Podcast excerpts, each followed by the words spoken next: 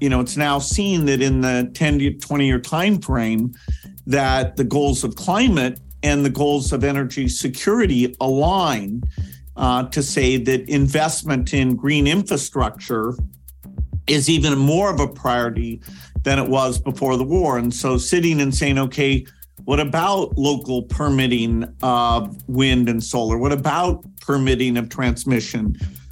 Every single country in Europe uh, is moving more slowly to develop these green energy sources than we need to achieve our climate goals.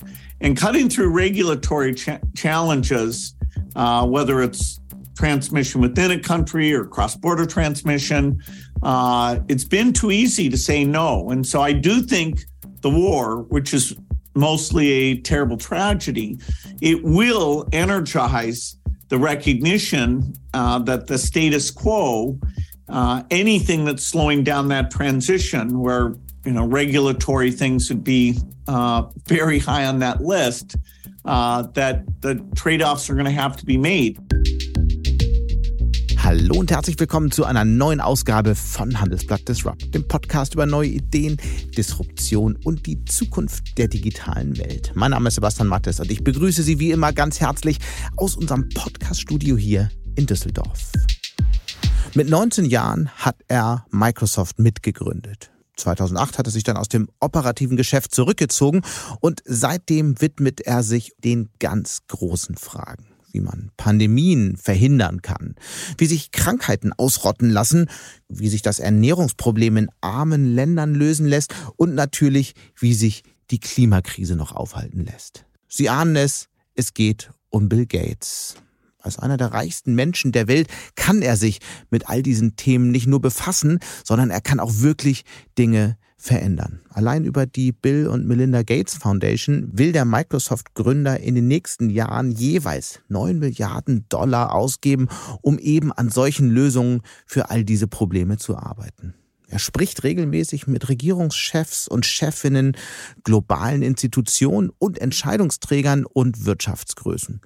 Außerdem investiert er privat in die neuesten Technologien, um zum Beispiel Energieprobleme zu lösen, Pandemien zu bekämpfen und alle möglichen anderen Zukunftsfragen anzugehen. Und er schreibt Bücher, Bestseller, in denen er ganz praktische Lösungsvorschläge macht, wie zum Beispiel das Klimadesaster noch aufgehalten werden kann oder zum Beispiel die nächste Pandemie. Wie genau sich Bill Gates all das vorstellt, das konnte ich diese Woche mit ihm im Rahmen einer Konferenz diskutieren, die vom Handelsblatt, von der Wirtschaftswoche, von der Zeit und vom Tagesspiegel gemeinsam veranstaltet wurde. Europe 2023, so hieß die Veranstaltung, sie fand in Berlin statt und in diesem Rahmen habe ich das Gespräch mit Bill Gates geführt.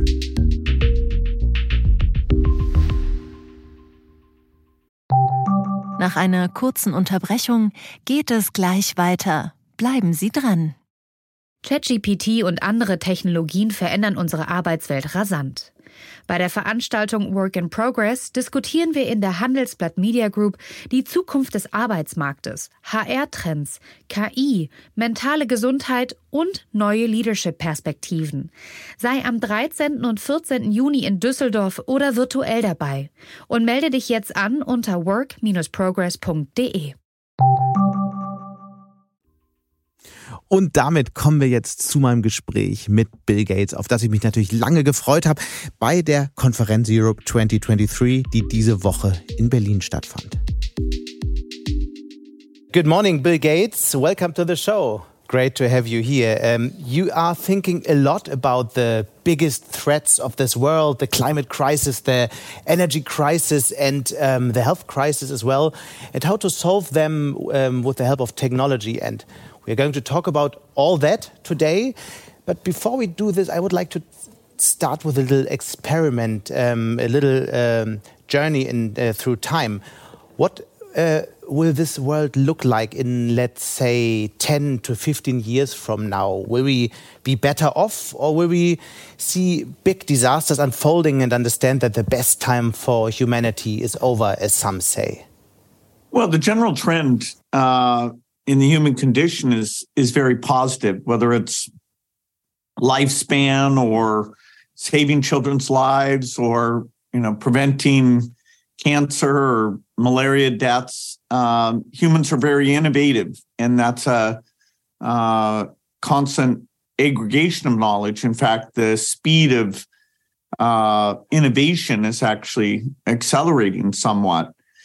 Now, you have to lay next to that the chance of big setbacks. A pandemic is a big setback, a financial crisis. You know, certainly the war in Ukraine is a uh, stunning uh, setback. And then we have uh, some problems that if we don't get going on them, like climate change, uh, uh, will get worse and worse.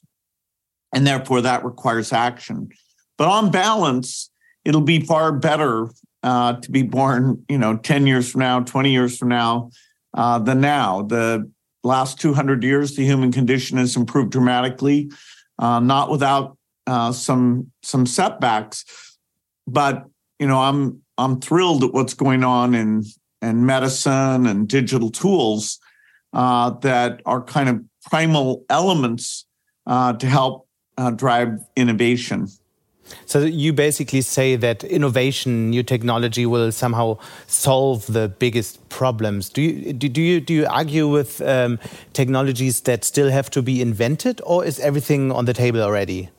Well, in in digital things, uh, you know, like making sure everyone has a bank account and good financial advice. There's so many things yet to be done, uh, particularly in the low income countries. I mean, the conditions there are, are still far tougher than we'd like, even though they've Im- improved a lot. Uh, so humanity will never be without problems, but you know, overall, the number of people uh, surviving disease who are literate, who have a good education, uh, those are some things things that we can fundamentally improve. So even when we start with this very optimistic uh, outlook, we have to talk about the big threats. And I would be interested, which one is the most underestimated threat for human security you are seeing right now? Well, we have to be able to work on multiple fronts uh, all at once and not just a single thing. You know, the the challenge of war and the use of weapons, uh, including nuclear weapons or you know even more extreme weapons of bioterrorism, that you know we've had in uh, the past and now to some degree, you know, we're seeing what an incredible tragedy it is, not just for the country that's affected, uh, but also for the entire world. Things like you know food supplies, fertilizer costs, uh, diversion of resources to the war uh, that ideally would have gone to help the low income mm-hmm. countries. Uh, and so right now, you know, our focus on uh, helping Africa is not as strong as it was uh, before the war was there. And, you know, that's tough because uh, Europe, including Germany's generosity to help developing countries, has been fantastic. And so, you know, in the work I do at the Gates Foundation, uh, where we have a lot of focus on helping uplift Africa, you know, I can't wait uh, for somehow the war to end, and so we can get back uh, to that work being a, a, higher priority. So you think uh, in all these uh, multiple crises that are happening to us at the moment, uh, the poorer country are somehow forgotten? Yes, they're the relative focus on on those countries is is down quite a bit. I mean, you have uh, you know the energy costs, the defense costs, the refugee costs. You know, Europe's agenda is a very full agenda, and yet uh, historically, over sixty percent of the resources that help those poor countries come uh, from the generosity of Europe, and you know, including the big three: UK, uh, France, and and Germany. And understandably, you know, those budgets are are stretched in a very dramatic way, uh, particularly as we overlaid the fact that the climate challenges ideally would be additional money to help those countries, so not having to buy less vaccines uh, in order to take climate action. So, so what happens if, if we if we don't change that direction? And I mean, um, you see the the policies all over Europe, all over the world. Billions are going into buying weapons, um, uh, investment in this um, defense industry. So, what happens if this doesn't change?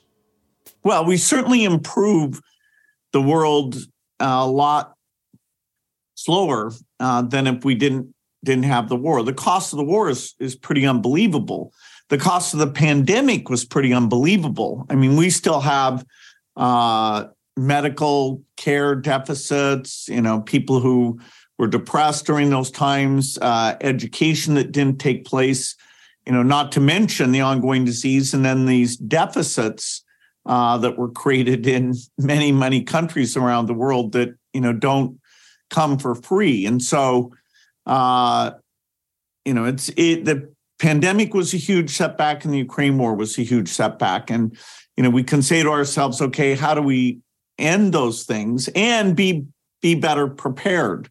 You know, in the case of the pandemic, I'm a bit uh, shocked at how quickly we're not really debating what should the global response have looked like, uh, and you know, are we investing in uh, being ready uh, for a, a future pandemic.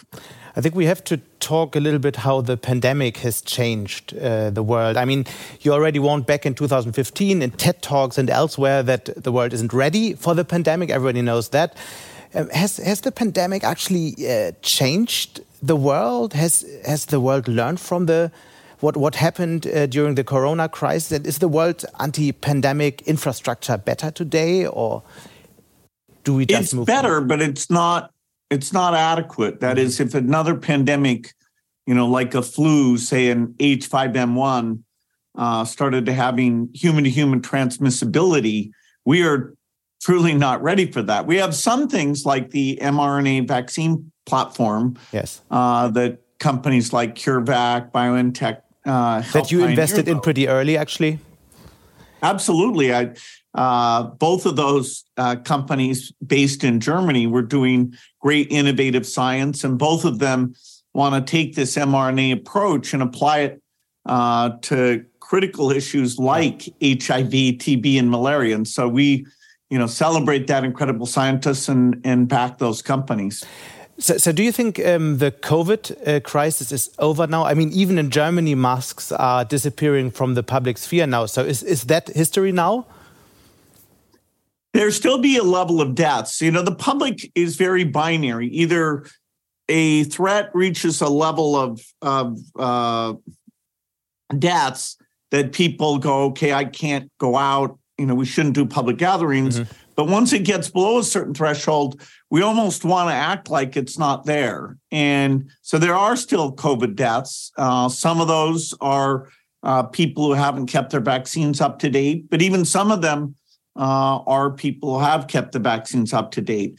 We don't think currently uh, that we're going to see another gigantic spike. That is, the ongoing immune levels of people are, are somewhat being maintained, but we have to be uh, wary of that because the variants that came along were a surprise to us. Mm. You know, uh, Omicron, fortunately, even though it was dramatically more infectious, it turned out that the um, disease causing was actually quite a bit less than the previous variant. So, uh, you know, we need to stay vigilant there and we need to build uh, the ability to practice and have a, a, global, what I call emergency health corps uh, that's uh, making sure countries are ready and that in the same way we practice for fire or earthquake or war, uh, that pandemics joins that list. Uh, and so instead of being completely unrehearsed, we have better tools and we move into action far more quickly and ideally stop outbreaks from growing global. Let me just ask a quick question. Um, back to your TED Talk 2015, where you talked about the next pandemic. So, if you would have a hold a TED Talk again, uh, what what is the next big health threat you would want today? Well, a pandemic, in terms of surprise uh, increase in deaths, you know, say 10 million excess deaths, the biggest threat to the world still is another pandemic. Mm-hmm. Uh, you have naturally caused pandemics, and you know someday we may have intentionally caused pandemics or what we call bioterrorism. And we haven't beefed up our global institutions uh, to really have us practice being ready because the speed of response in these things makes a, a dramatic difference. So I'd say, you know, the greatest risk for a surprise in rich countries uh, is still uh, another pandemic, maybe a, a flu this time. For the world at large, you know, we have the ongoing infectious diseases, including HIV, malaria, TB, and we have you know massive malnutrition uh, that holds back human potential. And so, you know, we we should build on the incredible success of things like Gavi and Global Fund. You know, the childhood deaths have been cut in half since the turn of the century, and we need to cut them in half again. Uh, you know, those are in the United Nations goals, uh, but right now, you know, we're we're way behind uh, on all of those, and it's not getting uh, as much attention as yeah. it was getting even a few years ago.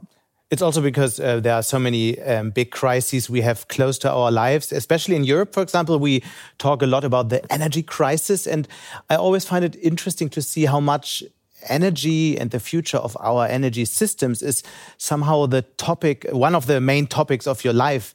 Um, I've just read that uh, your first high school job was writing software for the entity that controls the power grid in the northwest of the United States. You've written books about the clean energy future. You've invested in moonshot um, technology like nuclear fusion and so on. We are going to talk about this in a minute, but for now, I know that you're traveling to Europe quite often. So when you uh, come to Europe at the moment, uh, what, do you see there? How has the energy crisis changed this continent? Is it on a quicker path to the clean energy future, or uh, somehow does it, did it stop the green revolution because coal and gas are having this big comeback at the moment? Well, I think it's it's done both things. It has uh, hurt the near term emissions goals. Uh, so, Europe, understandably, uh, to keep the lights on and uh, people uh, from freezing and keep industry running, has turned back and reduced the, the progress towards a clean energy. And you know that's that's fully understandable. At the same time that dependence on uh, natural gas coming uh, from other countries particularly russia uh, you know it's now seen that in the 10 to 20 year time frame that the goals of climate and the goals of energy security align uh, to say that investment in green infrastructure is even more of a priority than it was before the war. And so sitting and saying, okay, what about local permitting of wind and solar? What about permitting of transmission? Mm-hmm. Every single country in Europe uh, is moving more slowly to develop these green energy sources than we need to achieve our climate goals. And cutting through regulatory cha- challenges, uh, whether it's transmission within a country or cross border transmission. Uh, it's been too easy to say no. And so I do think the war, which is mostly a terrible tragedy, it will energize the recognition uh, that the status quo, uh, anything that's slowing down that transition, where you know regulatory things would be uh, very high on that list, uh, that the trade-offs are going to have to be made, and the you know, politics of that are challenging, but uh, Europe is impressive. The the commitment to make changes for climate, even to look at border adjustment. Uh, you know, there's no doubt Europe is the leader on that. The sincerity of those commitments. Every time I meet with the Commission or you know the country politicians, you know, you know, Germany has a coalition that includes the Green Party, and they're, you know, they're very uh, serious about making yeah. sure climate is a priority. Uh, so it's it's a plus, but the near term metrics are going to be very disappointing. Mm. So, so this coalition you just mentioned will turn off the remaining nuclear power plants in, in a couple of weeks. Is that a smart move in the situation we are in at the moment? I mean, it's you know, it's totally. They were elected to make hard decisions.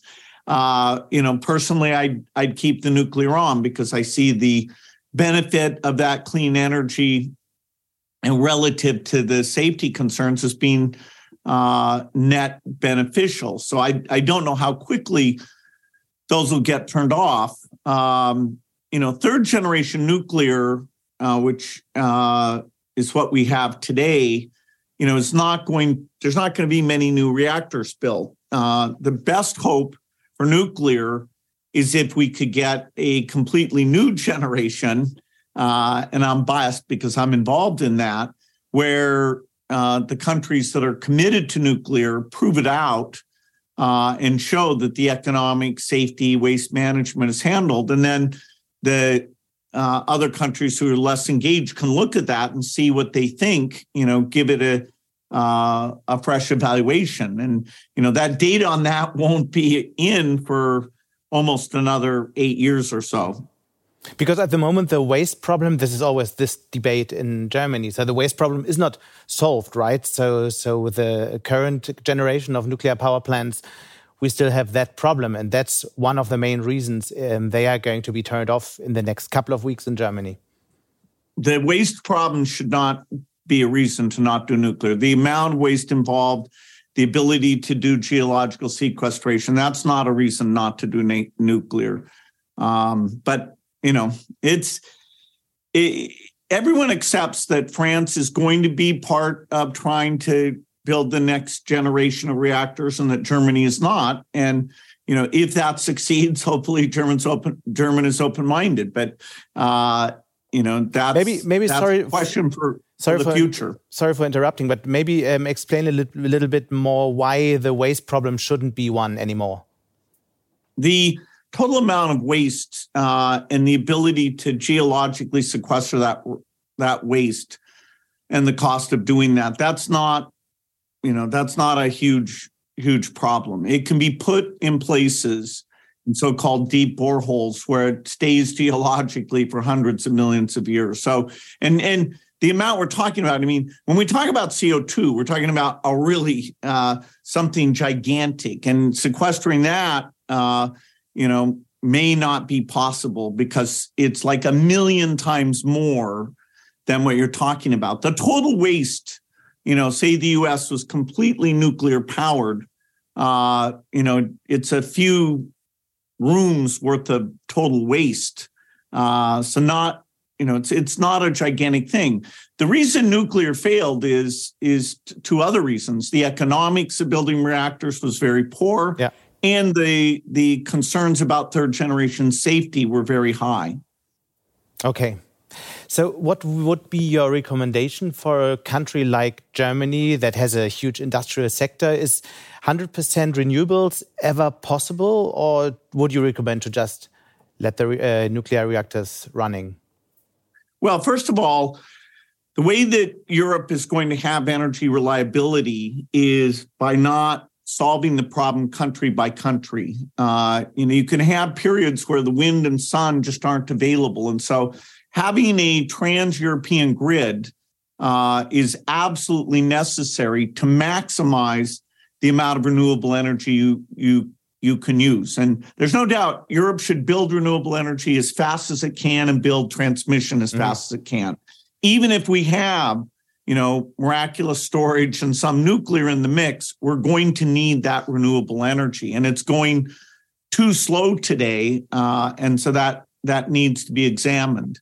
Uh, there's no storage capability right now that is cheap enough that would let you get to 100% renewable. Uh, now, I'm invested in lots of storage companies that are you know, making advances, but we need to pursue every path that may give us this big green grid nuclear fusion nuclear fission storage you know all these technologies uh, because to maintain reliability and low cost with zero emissions that's one of the hardest things mankind has ever done. Mm-hmm. Speaking of your investments, um, you founded Breakthrough Energy in 2015 um, as an somehow um, umbrella brand to, to further the most ambitious innovation programs the world has ever seen. That's the description. That's a pretty bold goal. What, what are the next breakthroughs you will finance? What, what are the technologies you are look, looking at at the moment? Yeah, so in 2015, when the Paris Climate Accords get signed, which was fantastic, uh, there was a side conference called Mission Innovation. Mm-hmm. Uh, and uh, that's when I made the commitment to build breakthrough energy so that as government labs and universities have ideas uh, about clean technologies, there would be uh, risk capital uh, from breakthrough energy and others to push those companies forward. Today, we have over 100 companies. Uh, we have great co investors in those companies, uh, and that's to solve cement, steel, planes, boats, meat, you know, you name it, every source of emission. We have many innovative companies because we want to make the cost of being clean not higher than the cost of doing it today, what I call the, the green premium, driving that to zero. And uh, and so in each of those areas, uh, we're seeing great progress. You know, okay. green hydrogen is one that gets talked about a lot. Yeah. Uh, there's many approaches there. We have, uh, you know, four companies uh, that I'm very excited about. And mm-hmm. those aren't the other one, only ones. Uh, the flourishing of, of clean innovation is partly why I think we we will solve the problem, even though the short-term metrics aren't going well. So my, my question was a bit um, uh, more um, asking because we know what you have invested in already, but we would like to know what you're looking at at the moment. So what are the next big breakthroughs you you you think you might invest in, but what are you interested in, in at the moment? Well, we we're driving our you know we have the hundred companies uh, and we'll continue to invest. Uh, there's more that needs to be done in areas like food there's more that needs to be done in, in buildings.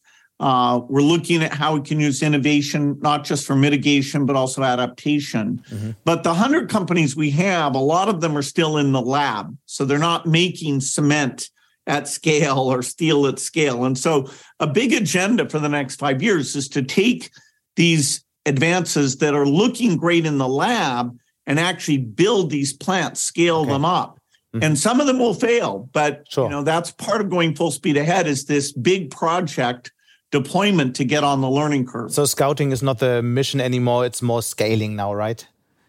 Uh, both. I put scaling as an even higher priority, but we're, okay. we're still scouting.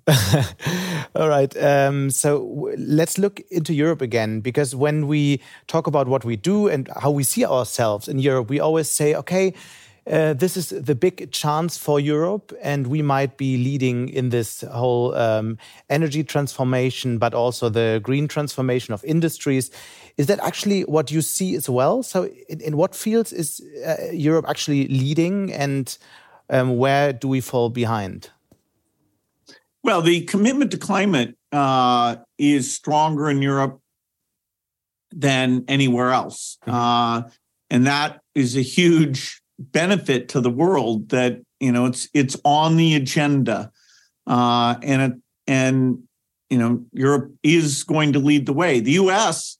Uh, is now uh, falling in line somewhat with recent policy, uh, and we need need that as well. Basically, as Europe drives its emissions to zero, uh, and you know it's got lots of great companies at the forefront of that as it does it, it can't do it in a brute force way that's expensive because when we go to the middle income countries, the Chinas, the Indias, the countries which are most the emissions and where most people live, uh, we can't say to them it has this huge premium cost. And so, uh, you know, the work that was done to bring down the cost of solar, the work that was done for new battery technologies. We have to do that again.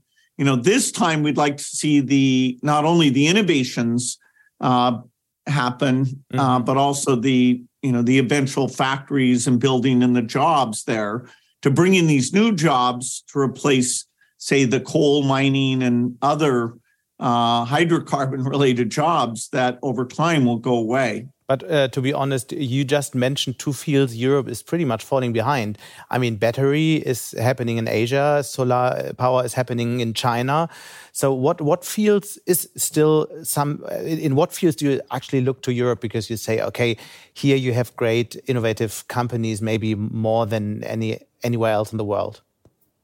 Well, certainly the uh, both onshore and offshore wind. Mm -hmm. uh, Europe is very strong. Now, some of those companies, because these regulatory impediments, they're not seeing the demand for their products is growing as fast, particularly onshore wind is, is a bit uh, challenged right now. There is a next generation of batteries coming. There's a next generation of solar panels coming. So even though China won the first two rounds there, uh, there's still a lot that can be done. Okay. The you know, definitely in areas like steel and cement and clean hydrogen, uh, or even electric cars, it's up in the air, you know, where that leadership will come. And we need Europe to be a big part of that. Mm -hmm. Uh, recently, there has been um, big breakthroughs in nuclear fusion. Is that uh, this this revolution actually happening sooner than everybody thought, or, or is that still decades away? The uncertainty level is very high. So even though we should invest even more in nuclear fusion. And there's many, many companies, uh, over 14 of which I'm invested in uh, four of them.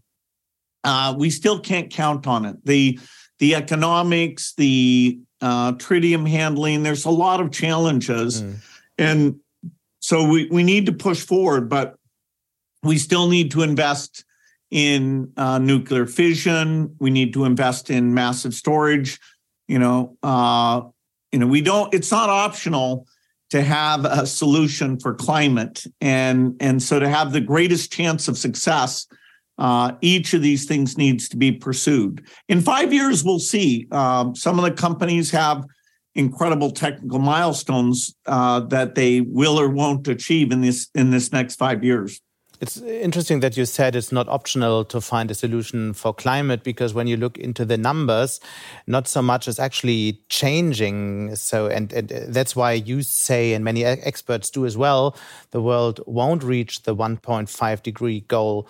So, what now is the um, idea of climate summits every a couple of years is do, do we need another systems what has to happen that this uh, goal can be achieved well the changing out the industrial economy uh, so that we do it in a completely clean way. The scale of what's involved there is extremely large. Uh, you know, people should understand how many cement plants are there, how many steel plants are there.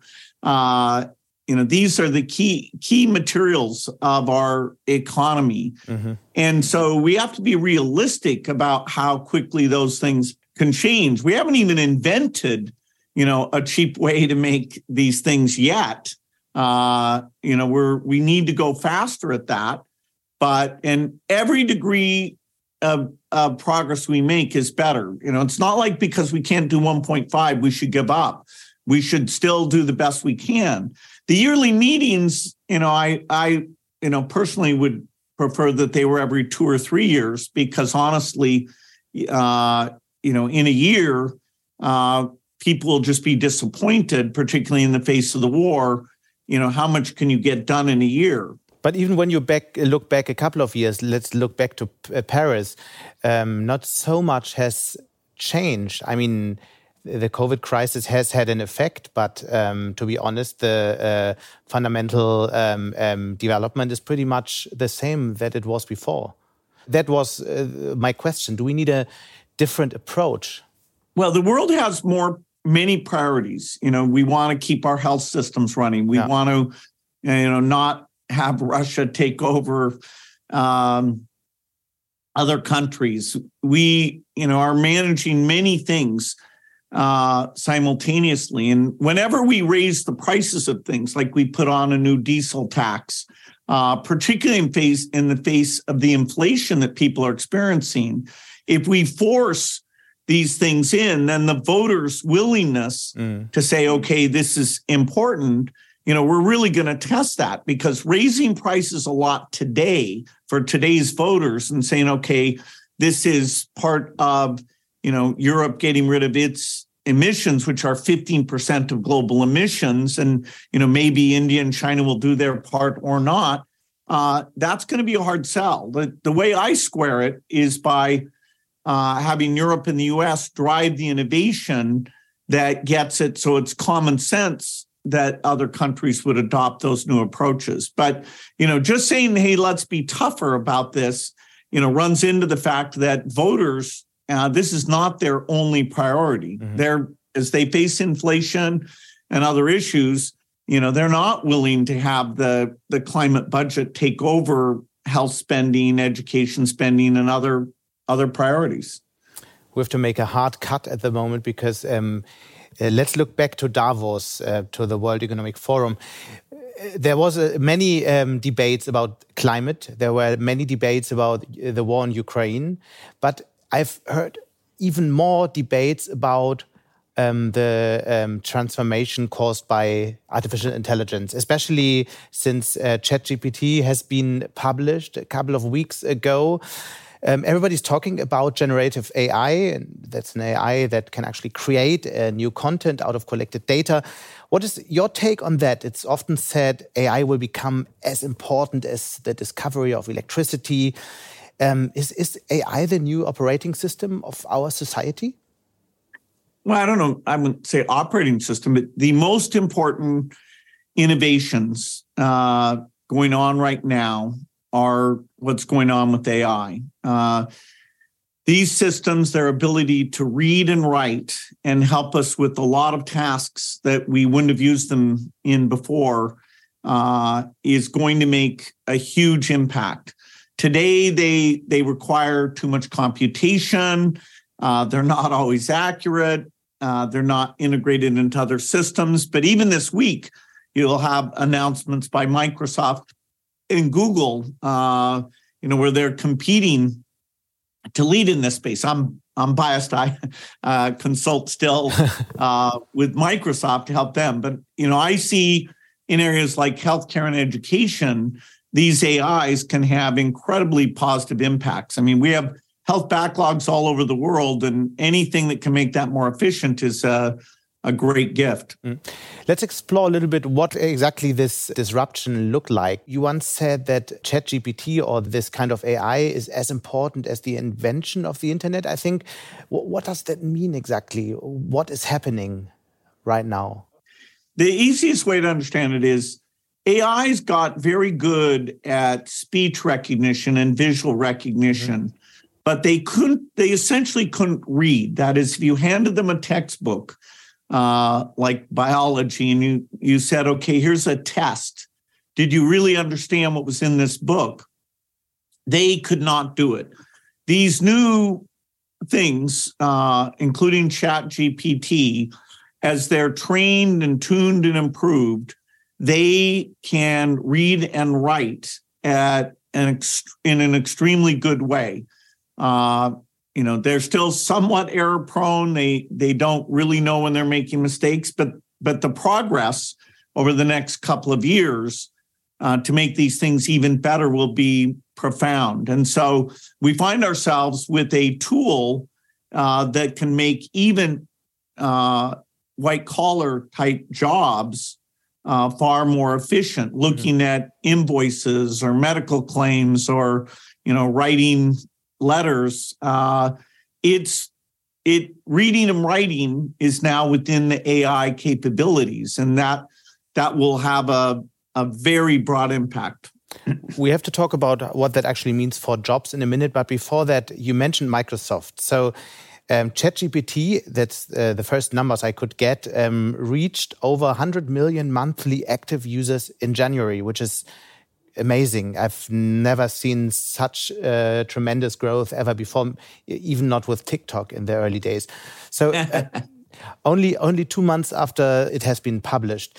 Now Microsoft will invest billions in the maker of ChatGPT, which is OpenAI. How will this technology change a company like Microsoft? What can you think of will happen in the next couple of years? Well, today when you use word processor, you do all the writing. It might help with some spelling and grammar, but it's not like, you know, if you say, hey, please write a condolence letter uh, like these other ones I've written, but change the following things. You know, you can't use natural language to tell the word processor what to do. In the future, all your software, you'll just use natural language. So you say, you know, I want a drawing with the sun there and trees there and a cabin there, and boom, it will do it. You'll still have menus to do little touch ups and things, but mm-hmm. whether it's creating documents or images or summarizing material or you know trying to find uh, where something is discussed its ability to read you know think of the time that doctors spend with paperwork uh, you know that we should be able to get rid of. Think of doctors who don't know the latest article that maybe they should be aware of. That we can help with. Mm. You know, think of a math tutor. You know, today a one-on-one tutor is very expensive that keeps track of the student's motivation and what they know. And so the AI will be embedded in Microsoft Office, even in Microsoft Teams. If you're discussing your sales results, there'll be the the AI will sit in a meeting and you say, "Hey, what happened in France?" You just use natural language and it'll show you uh, exactly what the the history is there. So, you know, for the first time, natural language is available for all software activities, and uh, you know, so Microsoft and all the companies are taking uh, their their software, Teams, Mail, calendaring word processing uh, and putting this in uh, to make workers far more efficient. Is that actually happening uh, fast now? Because when I have tried to have conversations with my phone, it's basically a lot of misunderstandings, and I don't really get what I want. Do we overestimate the speed this will have now because everybody's excited of what ChatGPT can do, or did we just reach another level?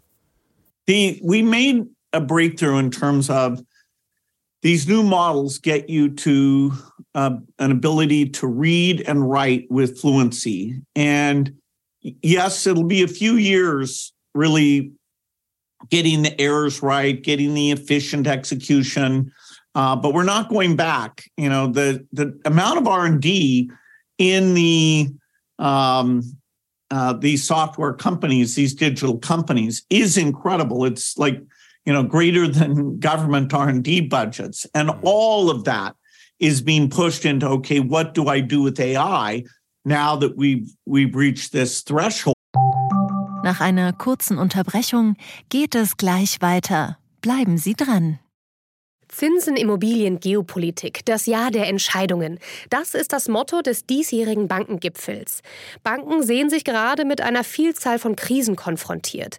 In dieser Situation sind unabhängige Information und Orientierung wichtiger denn je. Beim Bankengipfel erwarten Sie daher News und Networking sowie wertvolle Impulse von Vordenkern aus Banken und Tech. Wir freuen uns auf Sie am 4. und 5. September in Frankfurt.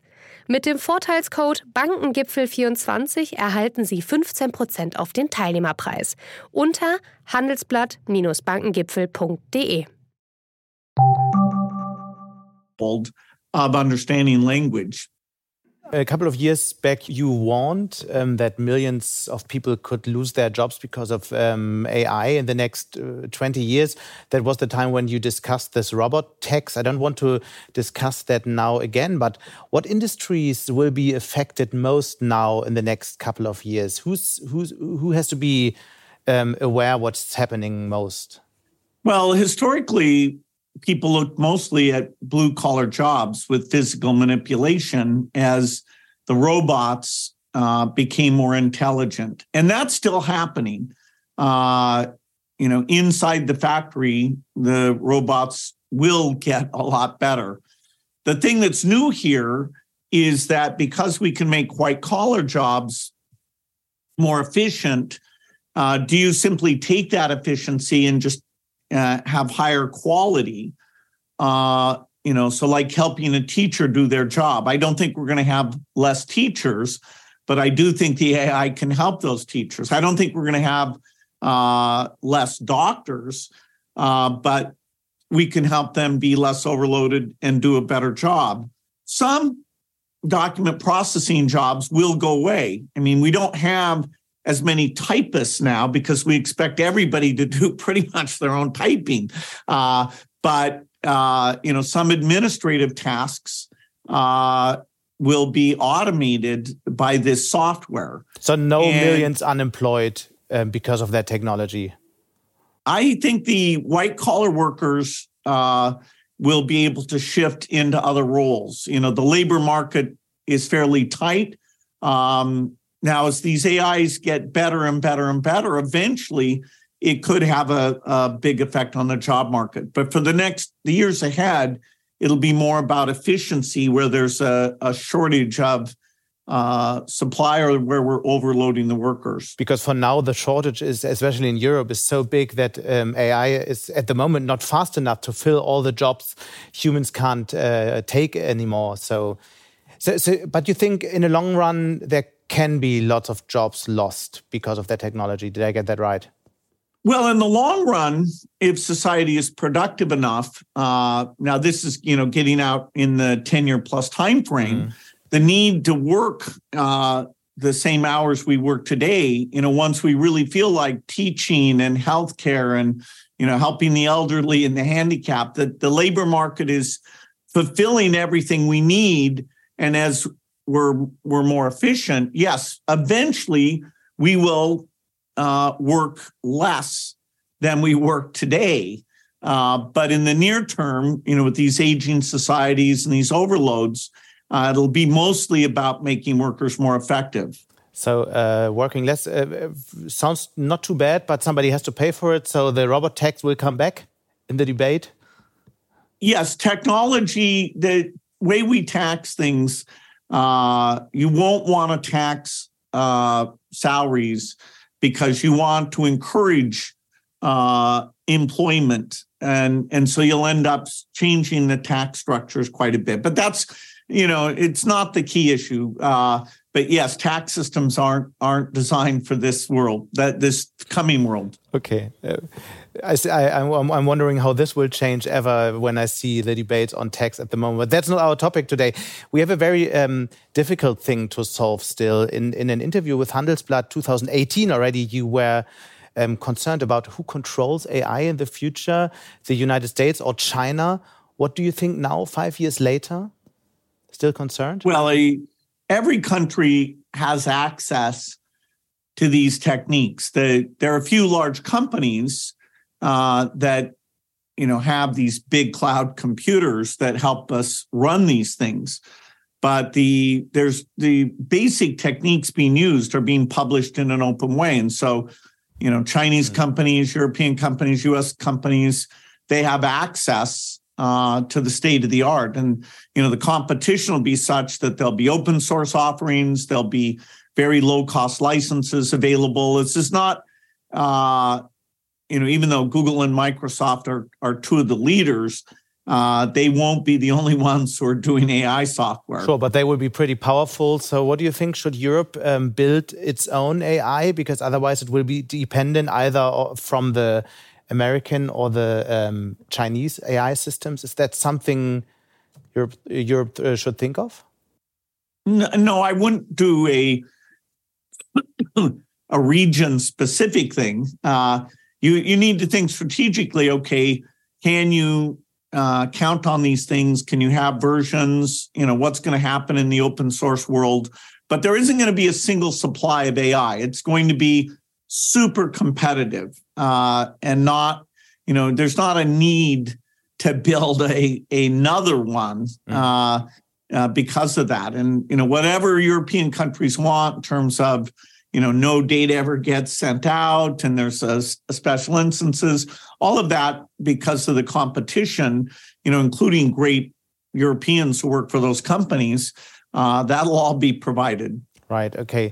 Um, a couple of months ago, um, you, you, you talked a little bit about the ethical dimensions of AI, and um, especially about when it comes to misinformation that is being spread by algorithms of the big tech companies.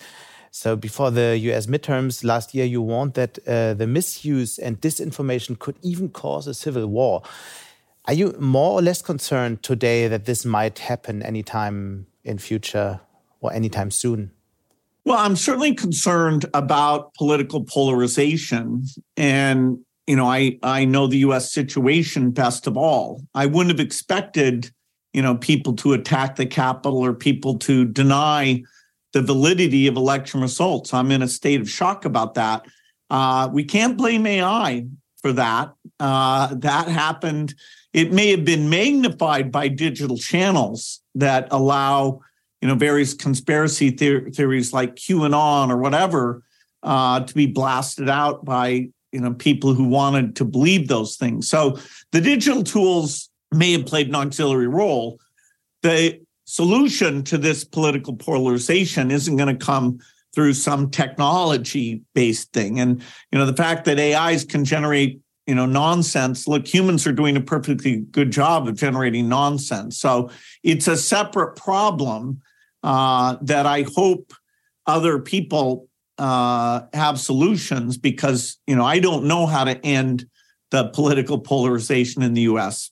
So uh, worldwide, people are thinking about regulation for AI. Uh, would this be a way to go, or would that not work? Well, the again, I'd say the misinformation thing happened without any help from AI.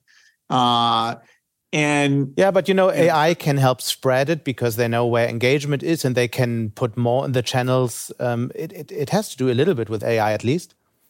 It could in the future. That's not the phenomena that we have today. Uh, and, you know, so how are we solve the digital misinformation that that is a factor in polarization? You'll have to take AI into consideration. Mm. But uh, you know, the our you know our generation which has done great digital work has left a few things that we have not solved. And you know that there's a lot of youthful ingenuity that should uh, tackle this problem. What exactly did you not solve? The misinformation that digital channels can mm-hmm. magnify and people can just have confirmation bias of only seeing the stuff they agree with and get kind of outraged in a way that that drives uh, political polarization. Just a quick question to that. In, in that climate, was it a good idea for Elon Musk to buy Twitter? Well, you know, he was doing so well uh, with SpaceX, Starlink, and uh, Tesla. I don't know if he would do it again. You know, he hesitated and then he he jumped in, but you know, he it's up to him how he spends his time. Uh, certainly, the time he spent creating Tesla, creating SpaceX is, you know, it's a phenomenal piece of work. You, you publish uh, quite often about books you're reading, and um, you said you were reading quite a few books about China and thought a lot about the increasing tensions between the US and China. And we've just seen last weekend uh, where that can lead every, everything. So you have called this conflict a lose-lose situation. Are we now on the road to such a scenario of no return? Well, I hope not, and we shouldn't be. You know, the goals that the people in China have, and the goals the people in Europe have, the goals the people in the US have, I don't see them conflicting. That is, you know, there's not a shortage of land or minerals. That means that you know we have to think of being at war with each other. Uh, you know, we all should work on climate change and terrorism and education and health technology. So, you know, I'm I'm for toning down the rhetoric, uh, but it's not headed in that direction. This whole conflict has a tech dimension as well. Um, the unbundling, on the one hand, is um, economic unbundling, but also it has a tech dimension when it comes to AI because billions of people are using the AI of Western companies and billions of people maybe might use the AI of Chinese companies. And these systems might not even be able to communicate with each other anymore. So what, what does that mean for the world? What does that mean for culture when, when, when societies are run on systems that are complete um, um, unbundled? So how does, how does this world look like? Well, we've always had cultural differences and different systems. There's no reason to think there won't be, you know, lots of AIs that are have different popularity in different countries. I don't see that as an issue. I mean, after all, these AIs are now working in natural language, uh, you know, including doing great translation. So that's that's not the barrier. The barrier is uh, the willingness to see a shared future uh, in solving tough problems. Mm. So I know that we have uh, many younger people in the audience here today, and um, some some asked me before um, questions like, "Is is there a piece of advice you would have for them? Some mistake you made they should avoid? Is there something that comes to your head that you would like to leave with our audience here today?" Well, I was very lucky, you know, to get in the software industry early uh, and build a company around that, uh, and then move on to my philanthropic work. You know, if my ability to work with different types of personalities, I wish I had been better than that. I, you know, I've learned over the years, uh, and you know, they particularly in the the foundation work, we need all sorts of thinking styles and people, you know, people who work in the field, people who know the science. Uh, you know, and so yeah, when I started a, the company, I was 19 years old. Uh, and I wish, you know, as a manager, I'd learned those lessons earlier. I wouldn't go back and change things because, you know, I was I was so lucky in those things. But I I do hope people can learn from some of the uh, the the things that uh, I didn't understand in in my 20s. Mm. You, you have a blog, as I mentioned already, and in, in one of your um, posts, you said being wealthy makes my life much more comfortable, but not more fulfilling. I find that interesting. What, what does money mean to one of the richest people on earth? Well, for me, it's very simple. It means that the work the Gates Foundation does, uh, both uh, because of my commitment to the Gates Foundation to give essentially all my wealth there and the incredible generosity of Warren Buffett uh, to give a substantial portion of his wealth there. It means that we can go after malnutrition. It means we can help with the next generation of crops uh, that withstand climate and help uh, you know women farmers in poor countries.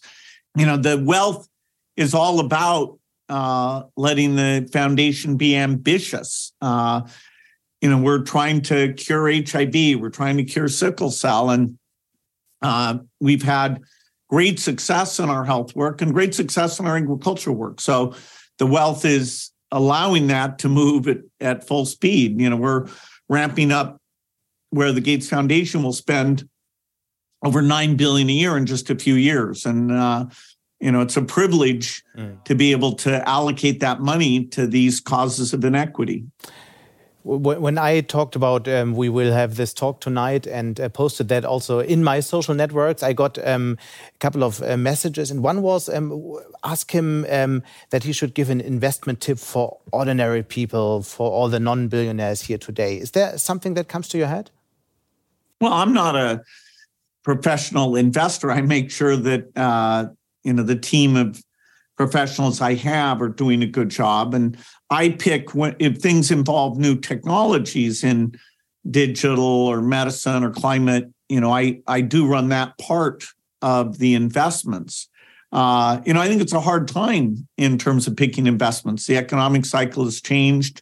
Uh, you know, I do think investing in these climate innovators, I do think that will have a good payoff, but mm-hmm. uh, you know, it's not without risk. Uh, the majority of those companies will fail, and a few will uh, be wildly successful. Mm.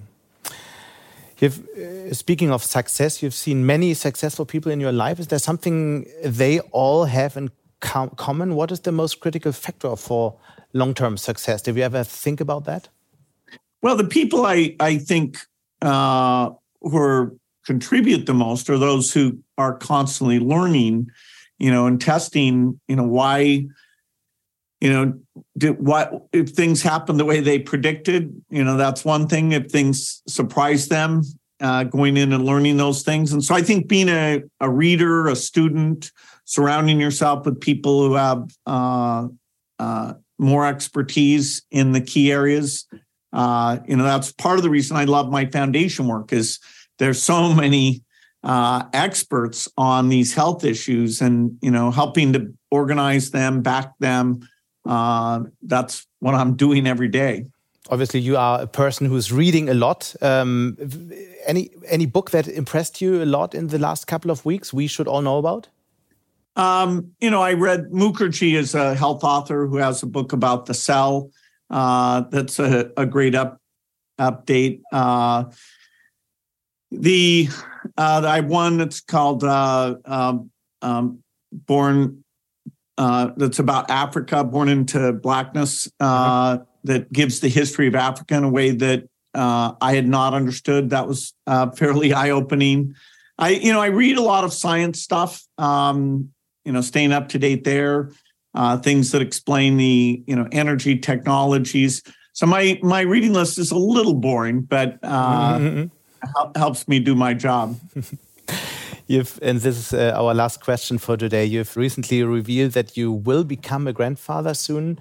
Before we now wrap up, what is the most important lesson you will try to teach your grandchildren? Well, a grandparent uh, is a you know incredible thing because you see life renewing itself and you know makes all the stuff we're trying to do to uh, help avoid future problems, you know, kind of concrete that that, you know, somebody related to you will live in that world that uh, is being shaped by the decisions we make now. Mm. Uh, you know, it's just a kind of, there's kind of an intangible joy to, uh, you know, having the, the family grow like that and helping your children with their children. Uh, you know, I'll, I look forward to, you know, explaining what things I made mistakes in, and you know, hopefully that next generation can handle better than than ours did. What do you think is the most important lesson, or maybe what is the most important skill they have to learn for the world they will grow up in? Well, the world is changing faster, and so you know, being an ongoing learner, reader, uh, I'd say that's more important than ever. Um, you know, and you know, part of the reason that our our foundation you know, is going to to you know we're budgeting to spend all the money in the next 20 25 years is there will be people in future generations who understand what the problems are there uh, and you know so ours is dedicated to the the causes we have right now. It's a little hard to anticipate what they'll face uh, but you know, curiosity, learning, investing in yourself, those things are, are pretty timeless. But we already see you reading for your grandchildren. Um, thank you so much for all these insights, uh, for this fireside chat at the conference Europe 2023. Bill Gates, thank you so much. Have a great day. And we hope to speak soon again. Thank you. Und damit sind wir auch schon wieder am Ende von Handelsblatt Disrupt. Wie immer freue ich mich über Kommentare in der Handelsblatt Disrupt LinkedIn-Gruppe oder senden Sie mir gerne eine Mail. Die Details finden Sie in den Show Notes. Danke an dieser Stelle auch für die Unterstützung von Lukas Teppler und Regina Körner und Migo Fecke von professionalpodcast.com, dem Dienstleister für Strategieberatung und Podcastproduktion. Wenn Sie grundsätzlich immer auf dem Laufenden sein wollen, dann testen Sie doch gerne unser Handelsblatt Vorteilsangebot. Damit lesen Sie die aktuellen Artikel plus alles aus dem Archiv für vier Wochen für nur einen Euro. Schauen Sie doch einfach mal nach unter handelsblatt.com slash Mehrwirtschaft. Die Details dazu finden Sie in den Show Notes. Wir hören uns dann nächste Woche Freitag wieder. Bis dahin wünsche ich Ihnen interessante digitale, aber natürlich auch analoge Zeiten. Ihr Sebastian Mattes.